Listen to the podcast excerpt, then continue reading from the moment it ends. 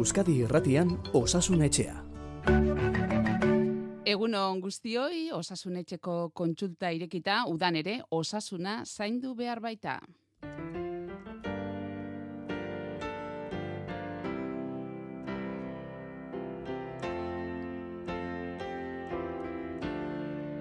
Feliz Zubia, Donostia Hospitalean ziuetako burua egunon. Egunon. Ze moduz, ondo? Bai, ondo. E, bueno, eguraldia bezala pixkat aldakorko ere izango dugu, baina ondo, ondo. Bai, bai, eguraldia aldakor da behi, egia esan. Eta izu, abia puntuan, e, karabela Portugaldar hartuko dugu izpide, lehenengo Gipuzkoako kostaldean, eta azken orduetan Bizkaiko kostaldera ere iritsi dira, eta itsasoan bainu bat hartu nahi dutenentzat, ba, azken aldian e, burua uste handia izaten ari dira, eh? Feliz Gaizki ez, e, karabela Portugaldarren e, sistadaren aurrean nola jokatu azaltzen badiguzu, e, izan ere entzun dut, e, karabela Portugaldarraren e, posoina nahiko arriskutsua dela, kontuan hartu beharreko ba, sistada da, beraz? Bueno, ez da marmoka arrunt bat. E, ez izaeraz, hau da, izakia bera ere ez da benetako marmoka bat, nahiz eta antza handia duen, eta bere ziztadak ere badu bestelako e, arrisku bat, eta bueno, hau ondo azaltzeko gai garen, naiz eta bueno, askotan e, nik uste gehiagizko, ez dakit nola esan, e, pixuare ematen zaion e, ziztada hauei. Baina, bueno, egia da, e, Eusko Jorlaritzaren osasun zailak hartu dituela neurriak, eta, bueno, ondartza batean, kopuru bat gainditzen denean, bainua debekatzea erabaki da, eta nik uste egokia dela, ba, izan litezkelako arriskuak, ez? Baina hortik, bueno, maila goreneko berri bihurtzera ere, bueno, nik uste tarte txiki bat badagoela, eta nola jokatu azaltzera bentsat eh, goazen. Bai, koka dezagun, orduan, ez da? bai. Ez da benetako marmoka bat. Eh, eh, pixka bat komplexuagoa da. Polipo kolonia izena du, biologoek zuzenduko naute, eta bueno, hor badira, baina bere egituraren barruan, eh, baditu funtzio ezberdinak hartzen dituzten eh, zatitxoak. Orduan, e, karabela Portugaldar batek badu goruntz azaltzen den bela antzeko egitura bat, hogeita bai. e, berrogei zentimetro artekoa, gero badu lixerik eta hori odi bat, haua eta uzkia dana bat ditu, eta gero atzera garro luzeak ditu, eh, amar metrotara edo iritsi litezkenak. Tentakuluak, ez da? Hori da. E, orduan, e, korronte edo aizeak garraiatzen ditu, eta bidean zerbait topatzen baldin badute, garro luze hauek inguratu egiten dute hor da bilena, ba, suposatuz arrain badela, garroien bidez, hau da, kiribiltzeko gaitasuna du, beste marmokak ez bezala, eta inguruan biltzeko gaitasuna du, eta pozoina jartzen du, eta hor arraintxo harrapatuta gelditzen da, eta gero bere e, digestio dira jan e, sartzen du, eta jan egiten du. Bai, izan ere, pozoina... bai, bizati bezala dira, ez da? Eta bate ur gainean dabil, ez da? Baizearekin mugitzen den e, belauntzia bezala, ez da? Dabile aizearekin mugitzen da. Eta gero beste esatia, e, tentakuluena hori ez da ikusten, eta hori dago urraspian. Eta horrekin, ez da, harrapatzen du izan ere, e, karabela hau, e, baragi jalea da, gaiera. Eta horrekin... E, uh bueno, arraina jaten ditu, eta bide horretan, eta luze xamarra izan liteken ez bere garro hori, ba, jende desente edo e, arrain desente bildu litzake. Orduan, e, egiten duena da, ba, bere garroa gorge gorputza darren inguruan bildu edo mm, enborra harrapatuko bali gure, ba, gerriaren edo bizkarraren inguruan bildu eta e, bere pozoina bota. Eta pozoin horrek e, erredura antzeko e, reakzio bat edo erredura bat sortzen du eta gainera bueno, badu gaitasuna e, hor bidean dituen nerbioak ere pixka bat kaltetzeko horregatik da minbera. Erredura minbera bat sortzen du. Eta e, baditu ezberdintasun batzuk ba, marmoka oikoekiko. Batez ere, e, sortzen duen erredura sakonagoa izan litekela, denbora luzean mantendu litekela, eta sortzen duen mina ere egunetan mantendu litekela. Orduan, zer egin, bueno, ba, hemen beti eskularrua jantzita erabili beharko genituzke guk garroak entzeko, ze askotan ikusten da zatitxo bat e, gorputzean e, itxatzia, eta geuk ikutzen baldin badugu ba, geuri eskuetan eh, erredura sortuko ligukelako eskularrua jantzita, ba hor dagoen satitxori kendu beharra dago. Eta urgaziaz garbitu beharra dago. Urgeza erabiltzen bada, e, bere pozoina gehiago aktibatzen da eta kalte handiago egiten du. Beraz itsasoko urarekin. Itsasoko urarekin edo bueno, ba kanpoan baldin bagaude ura eta gatzarekin, baina urgezarekin baina ere ez. Eta aldela, ba, urartzean baldin bagaude itsasoko urarekin. Eta gero gainean hotza jartzen zaio. Gainean, eta behin hotza jarrita, e, hor sortutako erredura hori e, zaindu egin behar da, urrengo egunetan zaindu egin behar da, infekziorik garatzen den alesten garatzen jakiteko. Eta gero, badira, e, ben pozoin hori edo inaktibatzeko erabili litezken gauzak bada bikarbonatoa, eta gero beste alde batetik bada botika bat, baina hau egia da e, osasun zentroetan dugula, eta ez guztietan, eta da lidokeina krema. E, lidokeina krema kalde batetik minarintzen du, eta bestetik pozoina e, murrizten du, eta bueno, ba, nahiko eraginkorra da horrelako heldu baten aurrean. Eta Feliz irakurri dut eh, arriskuak badirela bereziki sistema immunologiko basua dutenentzat edo pertsona heldu naiz bihotzeko arazoak edo epilesia dutenentzat eh, arriskutsua dela hauen sistada bat. Bueno, nik uste hor hor dagoela izan izan liteke hau da. E, badira kasuak deskribatuak horrelako pertsonek arazoak izan dituztenanak, baina egia da oso oso kasu bakarak direla. Hau da, e, kasu gehienetan erredura hori horri izaten da, eta erredura horrek e, kaltea sortzen dizu larrua zalean, eta mina urrengo egunetan, eta batzuetan desente luzatzen da. Hori ikusia dago, bestelakoak ba, izan, izan dira, baina oso bakanak dira, udain horrez dilak eskatu alde horretatik, ez? E, egia da, aur txikietan erredurak beti direla larriago, haundiagoak, da, gorputzaren proportzioan, ba, zati haundiago hartzen dutelako, ez baina epileptiko bat hiltzen badio normalena ez errez gertatzea da eta bihotzeko arazoren bat e, duenari hiltzen badio ere normalena ez errez gertatzea da da. Pertsona hauek ez daitezela izutu horrelako zerbait gertatzen bazaie, ez? E, gero ondorenean ba, jarraipen bat egiten zaie beste edo bezala, badira kasuak deskribatu direnak, baina oso oso oso bakanak dira. Eta ospitaleratu beharra izaten da, kasu itxarranetan edo ez da hau oikoa izaten? Nik ez dut horrelakorik ezagutu e, nik ez dut ikusi sekula, bai larrialdi zerbitzutan horrelakoak hartatzen ikusi dugula, baina nik ospitaleraturik ez dut ezagutu. Eta infekzio... Oda, markatu, bai. eh? badira e, literatura medikoan deskribatuak, baina normal, nik ez dut horrelakorik ezagutu, edo normalena da bere zainketa eginda, edo bere ba, erredura horren tratamentua jarrita etxera bideratzea. Eta infekzioaren sintomak zeintzu lirateke, e, zauriaren zati hori handitzea edo gehiago gorritzea izango litzateke? Hau da, e, jeitsi beharrean, ez larrua zalaren haundituak berez, ba, bigarren egunean edo gehiengo mailartuko luke, eta horrengo egunetan beraka jo beharko luke. Eta hori gertatu beharrean inguruan haunditua berotasuna eta gorritasuna saltzea. Eta kasu horietean, ba, esan dako, ez da medikura joan, eta horren jarraipen egin beharra dago. Bai, zauri hori zaindu beharra dago, normalean hau bidez antibiotikoak ematen dira, eta gero zauri horren bilakaera gaurrengo egunetan ere zaindu. Ba, esan dako, eh? esan diguzu, eh, hain larria ez dela, eta egin behar dena da, ba, garroak kendu, eskularruak eh, jantzita hori bai, eta gero urgaziarekin, esate baterako, ba, itxasoko urarekin berarekin garbitu, eta zauria dagoen eh, ba, toki hori. Aizu, entzun dut, ez dakit, eh? horrela den, baina gaina pixe egitea ere ona omen da.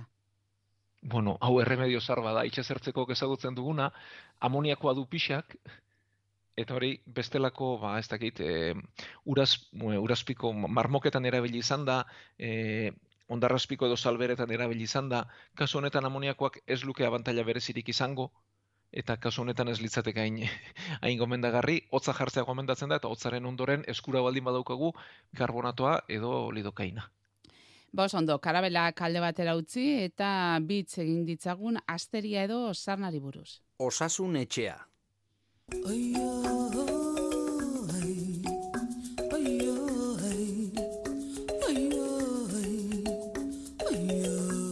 Izan ere osasun etxean aurrez ere hitz egin izan duzu ez da, e, asteriari buruz, baina gaizki ez berriro ere aipatzen e, badugu izan ere, asterie kasuak ba, gorakada nabarmena izan dute donostian, Donostiako udalak jakinarazi duenez, ba asteriak edon hori eragin diezaioke eta horregatik informazio eta prebentzio kanpaina bat egitea erabaki dute. Feliz, e, lehen aspaldi pobreziarekin, ez da, lotzen zen larrua saleko infekzio hau, asteria, baina gaur egun hori ere ba, aldatuta dago, aldatu egin da. Bai, bueno, badu nola baiteko e, estigma bat edo ez, e, ba, pobren gaixotasuna dela, bueno, batez ere lotzen da kontaktu asko dagoen inguruetara eta horrek ez du derrigorrean pobretasuna esan nahi, eta estigma kendu behar dira gaixotasun guztietan, eta honetan ere bai. E, oso oso kutsakorra den e, parasito batek sortzen duelako. Bueno, bere izena, e, xamurroren izena sarkoptes eskabiei da, horregatik eskabioziare esaten zaio gaitzoni, eta parasito hau larrua salean sartzen da, ibilbide bat egiten du, tunelantzeko e, ibilbide bat egiten du, eta horretza jartzen ditu. Eta orduan, askura hundiera egiten du bere ibilbide horretan batez ere gauez. Eta gero, e, bide betxo hauek edo korpuz guztian azaldu litezke, baina kokapen oso ohikoa da eskuetan atzen artean. E, atzen bitarte horretan sartu eta tuneltxo bat egin, orduan hor azalduko zaigu bide txiki bat konkortxo batzuekin, eta askura hundiera egiten duena batez ere gauez. Eta bertan, ba, atzak pasata edo, ba, gorputzeko beste ere muetara pasaditzakegu, eta ibilbide berriak egingo ditu, hori etengabean e, zabalduko da. Eta bada forma berezi bat kostraduna esaten zaiona, hau da, e, tuneltxoien gainean, larru ezala kostrak egiten baditu, orduan eta e, xamorro gehiago dira, eta orduan eta kutsakorragoa bihurtzen da. Orduan, e, zer da bere kontua, ba, ukimenaren bidez, pertsonatik pertsonara oso azkar pasalitekeela, oso errez. Eta hau familietan gertatzen da, eskolan gertaliteke, orain udalekuetan, zarren egoitzetan, kirol taldeetan, beraz, e, duen estigma hori kendu beharra dagoera bat, eta gure inguruan daukagu, eta baldin badaukagu, eta hemen baldin badabil, ba izango dira kaso gehiago, eta inork ez dezala pentsa, ba ez dakit garbitasun faltagatik denik, edo horrelako konturik denik, behin sartuta, gelditzea oso zaila delako. Eta kateak jarretu egiten du, ezta? Zuk esan duzun bezala. Orduan, e, garrantzitsua, bueno, behin horrelako bat denean, e, bueno, berez xamorroa hiltzea ez da zaila, krema bidez egin liteke, edo pilula bidez egin liteke, pilula bat hartuta nahiko izan liteke, edo ez dela bal, gainetik larrua zalaren gainean krema eman beharra dago, e, e, hainbat alditan, eta oso garrantzitsua da, pertsona hoien arropa guztiak eta oeko erropa guztiak ondo-ondo garbitzea, irurogei gradutik gora. Egunero. Zer bestela xamorroa bizirik gelditzen da. Egunero? E, bai egunero behintzat, edo azte betean, behintzat, egunero garbitu beharko genituzke. Pertsona horren arropak, erabili dituen guztiak eta hoeko erropa guztiak ere bai. Eta hau, etxeko zenide guztiekin egitea gomendatzen da, eta inguruan e, lesioren bat edo askura salduko baliz, ba, horre tratamentua jartzea. Baina pentsa ez, e, kirol talde batean, batek baldin badu, eta beste baten gana iristen baldin badu, ze transmisio katea e, zabaldu liteken edo osatu liteken, ez? Adibide bat jartzerako, edo oraino ba, udaren udaleku batean, edo antzerako toki batean, ez? Eta, bueno, ba, gertatzen ari zaiguna da, transmisio kate hauek etete oso zaila dela, baskotan hartu ez garelako egiten, edo konturatzen garenerako berandu dela, eta ba, bideak jarraitzen duelako eta esan diguzu, ez da, sintomoa esanguratsuena dela, e, askura handia sentitzea ohikoa dela batez ere gauez eta eskuetan, eta... Bai, gauez gehiago, eta gero, ibilbide horiek azaltzea, da, zauritxo baten moduan, eta gero, marratxo bat izaten da konkorduna, e, eta kokapen ohikoena atzen artean izan hori da, eskuko atzen artean, okipen gehien horrematen delako, baina gorputzeko edo zein ere mutan azaldu liteke. Beraz, esan daiteke, larria ez dela, eta hori bai, kutsakorra bai, baina larria ez da larria ez da oso kutzakorra bai, eta behin inguru batean azaltzen denean, ba, kaso gehiago izatea oso iko izaten dau da. E, ba, osasun zentruetan ez, e, kasu bat azaltzen baldin bazaizu, badakizu urrengo egunetan gehiago izango direla. Beno, ba, asteriak e, gora egin duen honetan, datu batzuk eman ditugu, eta orain entzulen galderei tartea egingo diegu. Gure WhatsAppa 6 sortzi sortzi 666 000. Eta emaila ere pres dugu osasunetxea arroba eitb.eus elbidean.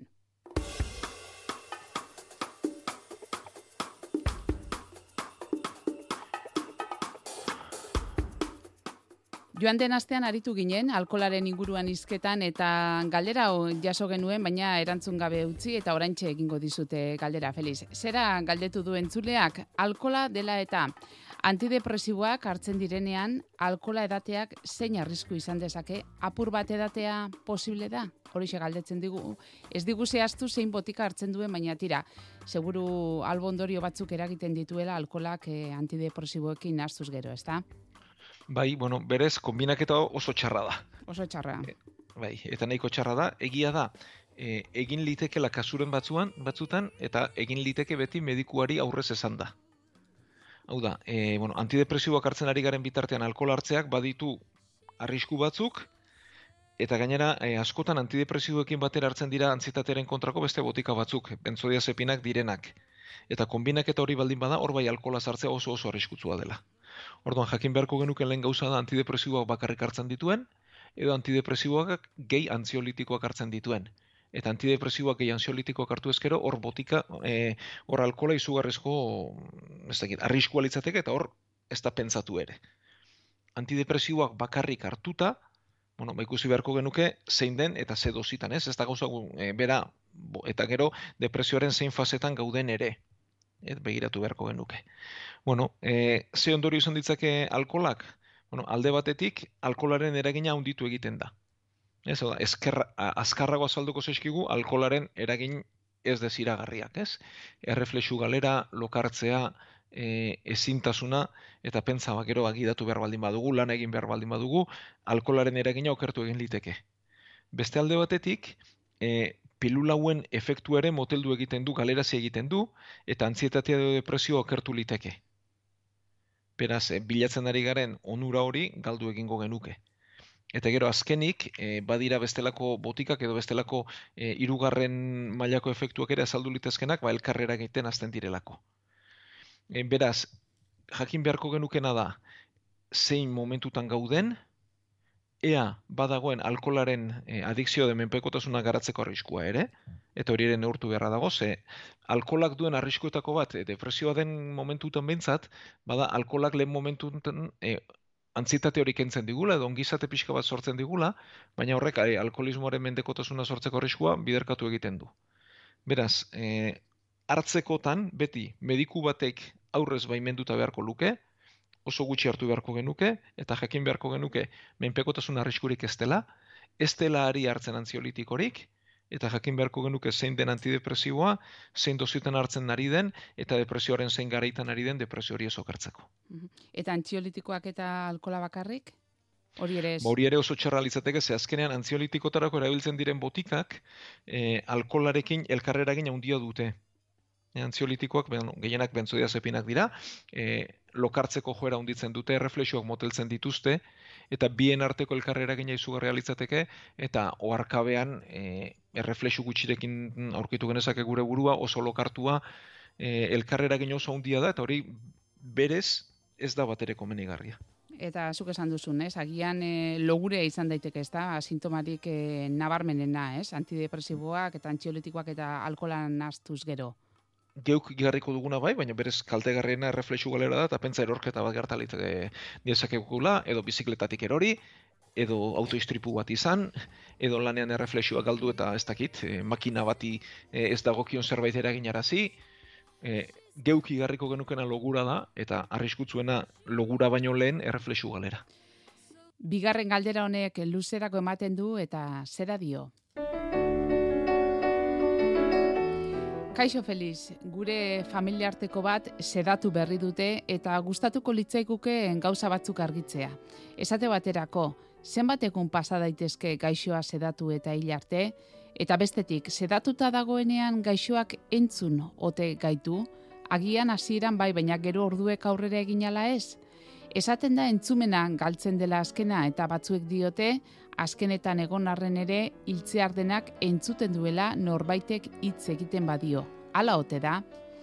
Beno, beraz, galderasko, agian e, sedazioa zein kasutan egiten dena asaltzen hasi beharko genuke, zeren e, ez da eutanasia sedazio aringarria edo terminala ere deitzen zaio, hau da, gaixoa hiltzear dagoenean, eta ez sufritzeko jartzen zaion medikamentua sari gara, ez da?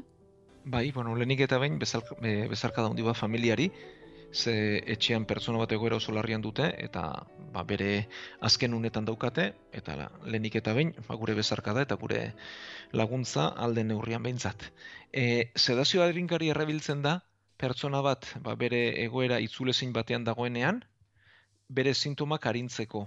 Orduan, erabaki harturik dago, da, egoera horrek ez du atzera bueltarik, eta pertsona horrek izan ditzaken mina ezintasuna ondo eza arnazestua guzti horiek arintzeko erabiltzen den e, botika edo botika multzoa da.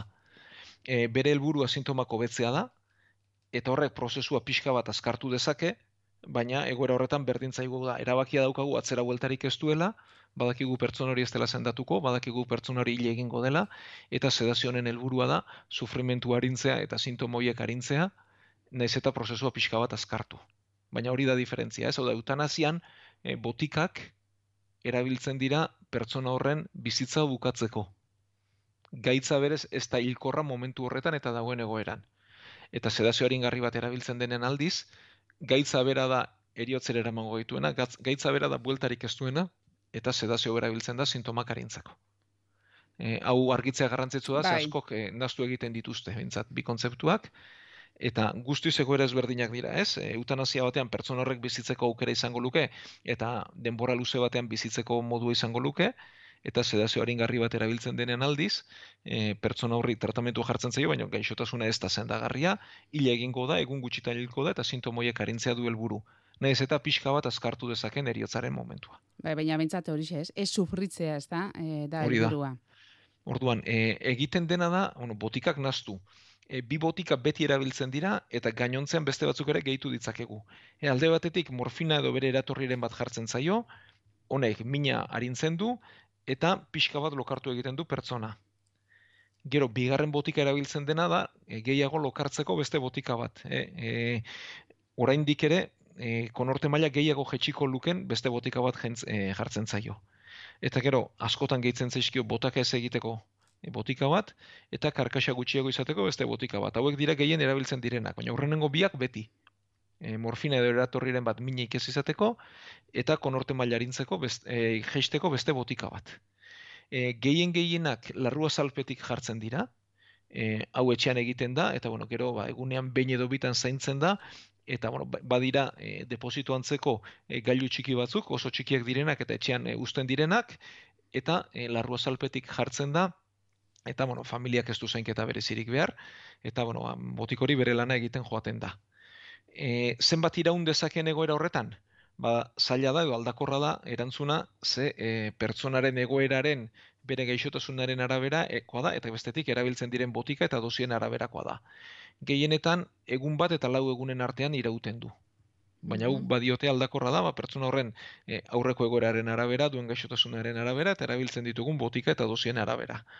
E, ez da komeni izaten gehiegi luzatzea ere, hau da, behin egoera bat itzulezina dela erabakitzen denean, eta badakigunean atzera bueltarik ez duela, eta sedazio aringarri bat jartzen dugula, ba, egun hori e, denbora, o egoera hori denbora askoan luzatzea ere ez da komeni izaten, eh? Eta badiot izan liteke kasuren bat luzatu dena, baina gehienetan behintzat ez da egiten. Batetik laura. Ba- bai, hau ez da matematikoa, eh? baina Bai. gutxi gora bera, bat arte horretan ibiltzen da. E, botik hauek zer egiten dute? Ba, batetik mina arindu, arnaz ez du zentzazio arindu, eta konortea jetxi. Orduan, lehenik eta behin, ba, pazienteak edo gure e, zenideak ezingo digu erantzun, baina berak ulertuko du zer esaten diogun. Eta botika efektu egin ala, eta pertsona horren egoera okertu ala, ba, geroz eta e, konorte maila txikiago izango du, ba, azkenean, baina bitartean gaitzak ere aurrera jarraitzen duen bitartean, hau da, azkenean eriotzera eramaten duena ez da botik hauen efektua, edo botik hauen efektua bakarrik edo nagusiki, batez ere bere gaixotasuna da eriotzera eramaten duena, ez?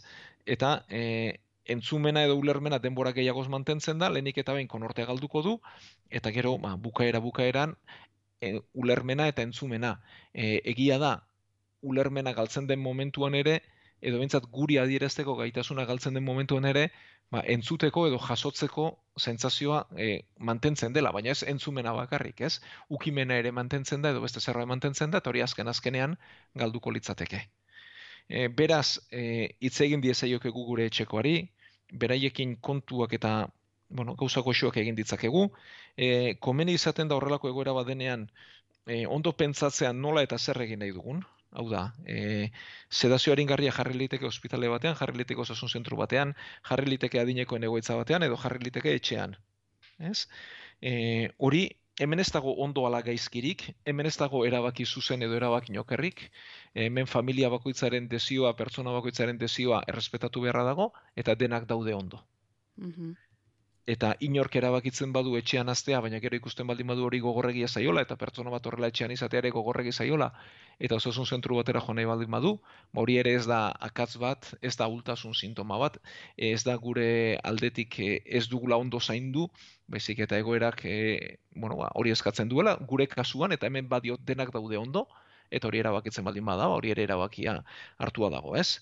E, batzuk etxean izate erabakitzen dute, eta hemen lan ikaragarri egiten dute berriz ere, ba, lehen arretako medikuak eta erizainek, eta etxeko hospitalizazioko mediku eta erizainek, beste batzuk berriz nahiago izaten dute e, sedazio aringarri hau ba, badiote, osasun zentru batean jarri, ba, guztiak daude ondo, hemen denak dira errespetagarriak, denak dira zuzenak, eta denak dira ondo hartutako erabakiak.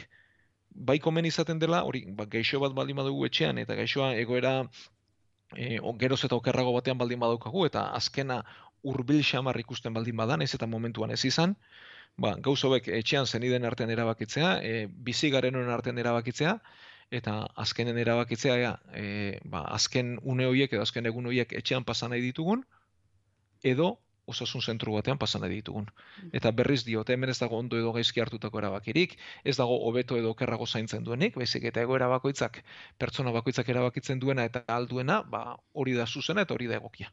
Eta erabaki horretan, e, nola ez, ba, medikuak ere parte hartzen du, ezta? E, medikuak Bai. esaten du gutxi gora bera, zer ikusten duen, nola dagoen gaixoa, zer egin beharko litzatekeen, ez sufritzeko. Hori da, e, azkenean, bueno, mediku erizainak hemen ere erizaintzak lan handia egiten du, e, ba, neurtzen dugu zein egoeretan dagon, ikusten dugu ba, gutxi gora bera zenbat e, denborako e, bizitza gelditzen zaion pertsona horri, e, ikusten da baita ere etxeak e, ze baldintza dituen, e, ze inguru dagoen, pertsonarik bakarrik bizi den ala ez den, e, familia ugaria duen eta zaintzen lagunduko duen familia ugaria duen ala ez duen, eta horren arabera erabakitzen da, ba, kasu bakoitzean edo aholkatzen da zer egin, eta gero noski, azken erabakia ba, pertsonarena eta bere ingurukoena izaten da.